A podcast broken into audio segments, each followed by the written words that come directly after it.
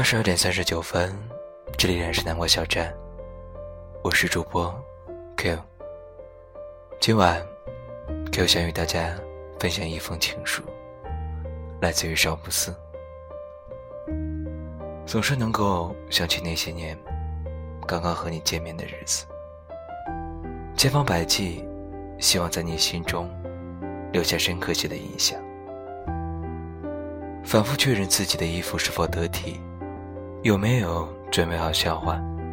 翻阅你最近的心情记录，是否有提到想吃的食物？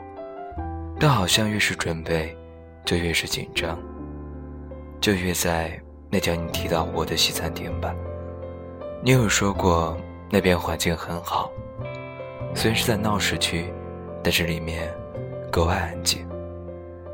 双层的建筑，门口还有一株高高的梧桐树。但是，我迟到了，下了在路上拥堵的出租车，跑在北京人来人往的路上。周末街上都是人，我穿着新买的鞋子，跑起来硌得慌。你已经等在门口了，就在那株你曾提到过的梧桐树下面站着。我擦了擦头上的汗，一个劲的道歉，你却说。没关系，其实也没有等太久。我心里暗暗下决心，待会儿一定要逗你笑三次。你点了一份那家的招牌好牛排。我问你说：“你这个能吃饱吗？”你抬起眼睛来，像看外星人一样看着我。我揉着肚子说：“要不，先上十个面包吧。”于是，和你的第一次约会，就从先上来的黄油面包中开始了。嗯，其实我一直都没有告诉你，我不是为了吃面包，只是不知道怎么开口和你说话，于是就先不停的吃东西好了。我一口气吃了五个。当确定自己吃不下去的时候。我决定和你讲第一个笑话。我说：“你知不知道开心果为什么叫开心果？”你茫然摇了摇头。我说：“因为吃掉它就会很开心呀，就像松鼠吃坚果那样开心。”你继续茫然地看着我，好尴尬，怎么办？没有准备好面对这种情况的准备呀。于是。我将手伸向摆在餐桌中央的竹篮中，又拿了一块面包。后面的话，我几乎都记不得了。剩下的两个不疼不痒的笑话，也都被我吞在了肚子里。只记得吃过饭之后，觉得好撑。我说：“外面好热，我送你回家吧。”你沉默了一下，然后笑着说。不用，我自己回去就好了。于是我把你送上车，又朝着你挥手，转身，自己走了一段路。脑子里只有一个想法：妈的，真的好撑呀！怎么吃这么多面包？回到家之后，心里面还是对没能给你留下深刻印象而耿耿于怀。我想，那个笑话。如果再有趣一点就好了，或者把最好笑那个放到最前面去说就好了。不在床上辗转反侧，来回打滚，最终我裹着毯子给你发短信：“到家了吗？”很快你就回复了过来：“到了。”你呢？天呀！我真是不知道应该怎么和你说，当时我有多高兴。你反问了我问题，而我开始已经打算好，你只回复说一句“到了”就结束的。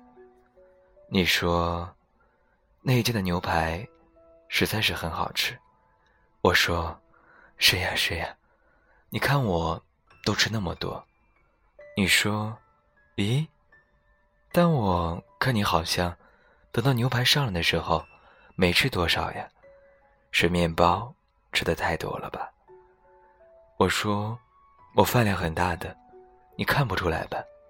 你说，嗯，一点都看不出来，一口气吃了五个呢。我说，那下次我们吃什么好？后来就是和你约会很多次以后，我才知道，原来那天我真的有给你留下很深刻的印象，因为你说。我是你见到过的唯一一个能把笑话说得很尴尬的人。然后你问我，为什么不能轻松点呢？我想了想，然后说，大概就是因为每个人在面对人生某个阶段里最重要的人的时候，就像小学生第一天入学那样，很认真，很努力，但又会因为生疏。而手足无措吧。对我来说，能够见到你，就是那段日子当中最重要的事。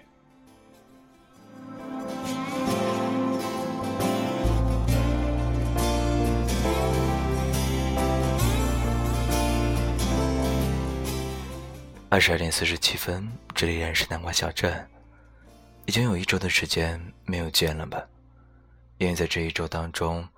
Q 与小伙伴们一起参加了一周的军训，虽然非常劳累，但内心也非常充实。今晚的节目叫一封情书，Q 也想邀请在听节目的你，一起来玩一个游戏。我们一起来写一封情书，好不好？由 Q 来设定第一句。后面的小伙伴们可以在 Q 的留言后面，接着来续写这封情书。再后面的小伙伴，可以在前面小伙伴的留言下面，将这封情书一直写下去。不知道最后这是一封什么样的情书，但 Q 觉得这是一封很好玩、很有情感，来自于很多人、很多故事、很多地方。很多倾诉的情书，不知道在听节目的你有没有兴趣来与南关小站一起将这个游戏玩下去呢？南关小站和荔枝 FM 也会根据大家的留言数目，随机抽取不同数量的粉丝，送出不同数量的金币，金币数会从六十枚到两千零八十枚。我们所有的金币都可以兑换成荔枝，送给自己喜欢的主播。但 Q 觉得这些都不是最重要的，最重要的是我们用我们的文字撰写起一封有意思的情书，不是吗？二十二点五十一分，Q 在北京等待着你的情书。晚安，好梦。